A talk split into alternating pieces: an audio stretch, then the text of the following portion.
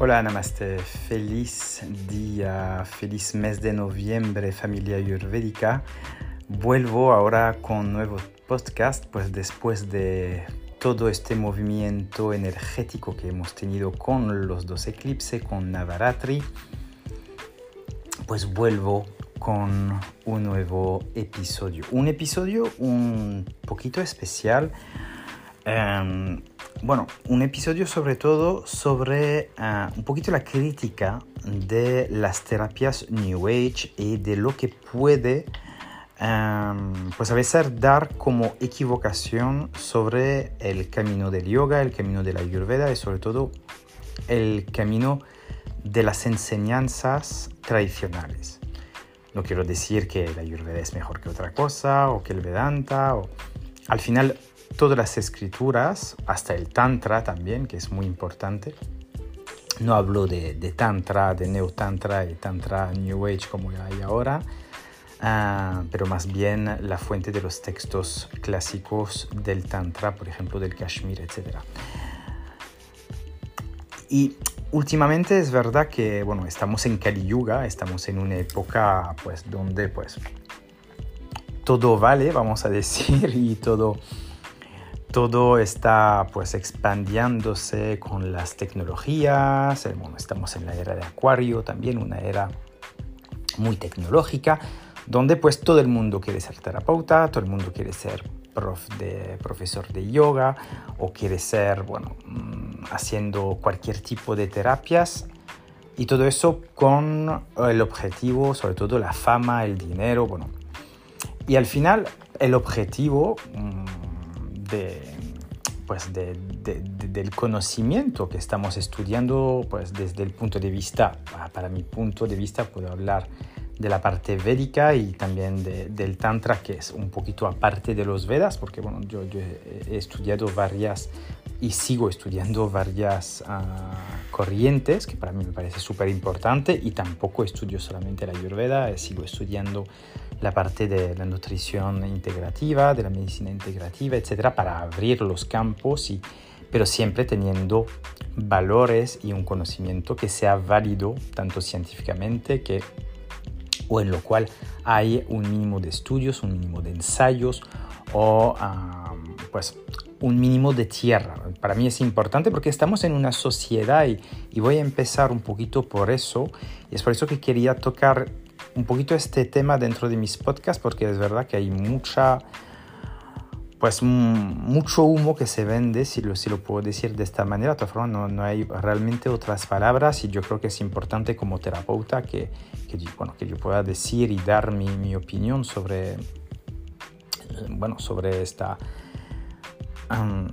esta falacia, si podemos decir, mismo si yo no digo que soy perfecto, ya lo he dicho en varios podcasts, yo también tengo mis defectos, tengo también, pues como decir, mis momentos bajos, mis momentos ah, buenos, mi parte negativa, mi parte positiva, todo el mundo tenemos un mínimo de vicios, por eso que quiero decir que todos tenemos un mínimo... Uh, pues de, de, yin y de yang, como ya lo he dicho. Entonces siempre estamos en búsqueda del equilibrio. Pero no me refiero a, esa, a eso cuando me refiero a falacia, sobre todo cuando queremos enseñar o queremos ser terapeuta, pues primero hay que haber vivido mm, lo que hemos estudiado, hay que practicarlo, hay que meterlo en marcha en nuestra práctica diaria, como he dicho, siempre tener un mínimo de disciplina, tener Ah, también momentos donde pues podemos también vivir y tener, tener una vida social. Claramente no soy un monje y, no, no, me he encarnado para vivir eh, eso aquí, pero hay siempre que tener un respeto según la tradición y no hablar, por ejemplo, como ahora se ve mucho la moda del kundalini, con, hablando de, pues, de gente que hacen convulsiones eh, en, en sesiones de de, es, bueno, lo llaman kundalini, pero no tiene nada que ver con el kundalini o despertar de la energía vital, etc. Eso no tiene nada que ver con un conocimiento ah, en sí tradicional, antiguo, por lo cual hay realmente una raíz filosófica, etcétera, bien enraizada y demostrada, de hecho. Entonces hay, hay muchas ahora terapias de, como de inducción a la sanación. Es como si estamos preparando, estamos eh, dando a, la gente como mm, la falsa esperanza de sanación y la gente por ser, por creerlo, pues se meten en, en, un condicionamiento, es esta palabra que estaba diciendo, porque son terapias que condicionan, son terapias que condicionan de una cierta manera pues nuestro cuerpo, nuestra mente, pero de una manera falsa, no de una manera constructiva de verdad, ni de una manera ah, realmente pues mm, enraizada. Son terapias pues que están conectadas a solo el aire y no tienen ninguna raíces de elemento tierra, que es muy importante también cuando queremos ah, pues trabajar la terapia, donde tenemos que trabajar pues claramente este elemento tierra. Entonces, como queremos trabajar la terapia, primero, como lo he dicho, hay que tener el conocimiento, practicarlo, vivirlo, sentirlo y poder transmitirlo de la mejor manera posible. No digo que, que, que, que sea malo, que sea bueno, ¿eh? lo que estoy haciendo, hablando de New Age, pero en sí no son terapias que van a dar una construcción realmente del ser o dar realmente un, un espíritu crítico realmente de lo que es, porque al final cuando vemos la Ayurveda, vemos el Vedanta, vemos el Tantra, siempre pues todo eso te implica a reflexionar sobre ti mismo y lo que es tener una autoobservación de ti mismo o a nivel del Vedanta pues trabajar desde el autoconocimiento o desde el Tantra también de donde se destruye, vamos a decir, el, el conocimiento para, de una cierta manera, pues,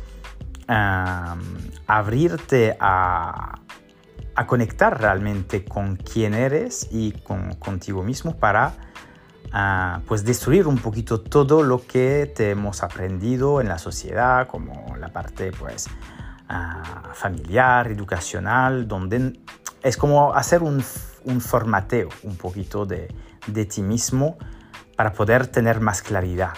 Y al final todas esas técnicas pues tienen pues muchísimos ah, historias y, años, porque bueno, toda la, parte védica como la parte tantra o, las partes de medicina tradicionales pues tienen, tienen un, pues un fondo ah, pues muy antiguo. Entonces es un fondo y que además permanecen en el tiempo. Entonces si eso permanece en el tiempo es que justamente hay valor, hay valor, hay conocimiento y desde ahí podemos practicarlo y vivirlo y ver la evolución, ver el crecimiento que nos puede producir. Pero una experiencia de este tipo, he cogido el ejemplo del kundalini, pero puedo coger también el ejemplo ahora de de muchos tipos de yoga que se van ahora inventando o, donde el, foco, por ejemplo, es demasiado físico y donde, por ejemplo, no se trabaja ah, realmente la parte mental. Porque al final el yoga es un trabajo de la mente, no es solamente un trabajo físico y no solamente se basa en estiramiento o en posturas. Está muy bien de, hacer posturas, pero el trabajo de la respiración, el trabajo de dharana, de la concentración, de dhyana, de la meditación, etc. Todo es unificado y tiene un porqué. Igual que en el Ayurveda, donde ahora se vende cosas de Ayurveda, pero con poniendo, no sé, por ejemplo, masaje del útero Ayurveda o cualquier cosa inventada que no existe dentro de los textos clásicos, donde Ahora pues queremos poner ayurveda o feng shui o medicina china a todas las salsas. O decirse terapeuta ayurveda porque hemos hecho un curso de un fin de semana y ya me veo terapeuta ayurveda. Ser terapeuta es un camino de vida. Yo de hecho, antes de, de decir que sea terapeuta, he hecho todo un trabajo primero sobre mí mismo, por ejemplo, hablando de mí, porque puedo hablar de mí, porque es mi trabajo y mi y mi camino. He trabajado, de hecho, a nivel de salud mental, a nivel pues, de, terapia ah, sanitaria durante muchísimos años, más de 10 años. Y después pues he pasado por la terapia también, he hecho bueno, psicoanálisis para, para mí, consultas que he recibido para mí, uh, medicina ayurveda que he recibido para mí. Antes de estudiar la ayurveda he sido paciente.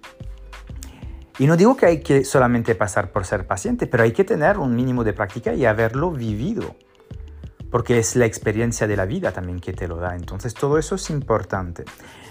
Yo eh, este podcast no lo quiero hacer como una crítica de decir lo que hago es lo mejor y lo que hacen los demás es una mierda. No, no estoy hablando de eso y bueno, sabéis cómo soy. Soy una persona muy honesta y muy, pues, a veces ah, muy dura en mis palabras, pero es verdad que para mí es importante dar luz al conocimiento y eliminar, de hecho, la ignorancia. De hecho, es por eso ah, que el conocimiento antiguo, ancestral, tanto el védico que, que otros tipos de conocimiento, porque no solamente los Vedas tienen todo y saben todo, hay también el taoísmo, hay, hay un montón de filosofías, sobre todo orientales, que son muy interesantes y antiguas y, que tienen este valor de poder hacerte reflexionar sobre eso. Pero cuando estamos en esta era de Kali Yuga donde nos dejamos un poquito envenenar o nos dejamos influenciar por ah, pues todo, uh, toda esta sombra, porque al final es también una parte de sombra, es una parte donde pues no hay un real conocimiento, se deja eso un poquito en el aire y eso puede, después de, usar esas terapias, pues dar también efectos negativos, porque ¿qué se hace después de este tipo, por ejemplo, de activación, si podemos hablar del kundalini, o después de tal masaje o tal experiencia de neotantra, etc. Hay un acompañamiento detrás y la mayoría del tiempo no. Son experiencia one shot donde puff, abrimos a veces cosas y no sabemos cómo cerrarlas. Y las personas pues están pues totalmente desequilibradas tanto a nivel físico, emocional, espiritual. Y eso sí que como terapeuta me debo también no de denunciarlo pero de advertir de sobre, todo pues de saber que tenemos que cuidado observar como igual el chamanismo pues el chamanismo son conocimientos muy antiguos y de hecho en general los chamanes, de hecho, bueno, he visto hace tiempo una película, un documentario que se llama El último chamán, donde lo demuestran. Hay muy pocos chamán de verdad todavía, y porque son enseñanzas de familia, de generación a generación y que duran años, de hecho, en el aprendizaje, como pues el, las técnicas de los Vedas o del Tantra, etcétera, como lo estoy diciendo. No digo que todas esas técnicas son las únicas. Hay muchas técnicas tradicionales que son válidas, pero yo digo y estoy contando las que conozco y las que practico. Pero cuando veo eso, igual de ahora que todo el mundo quiere ser chamán y se nombra chamán, o todo el mundo se nombra terapeuta. De hecho, hay que hacer mucho cuidado porque cuando queremos ser terapeuta hay que sí conectar pues con nuestra intuición, con, con la parte akashica, la parte sí, la parte akash que es la parte universal, la parte aire que es la parte vayu, pero hay que tener los pies enraizados. Y eso es importante para saber si una persona es el terapeuta que necesitáis tiene que tener esas cualidades en el enraizamiento y la conexión. Eso es clave.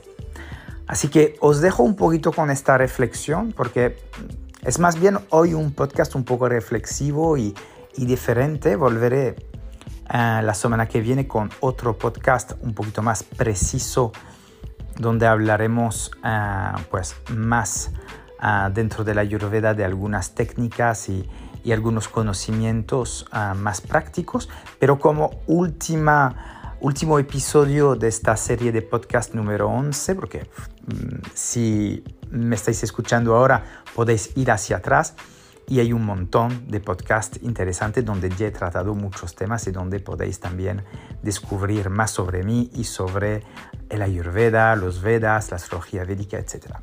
Os deseo una buena semana, nos vemos pronto. Hariom Tatsat, Namaste.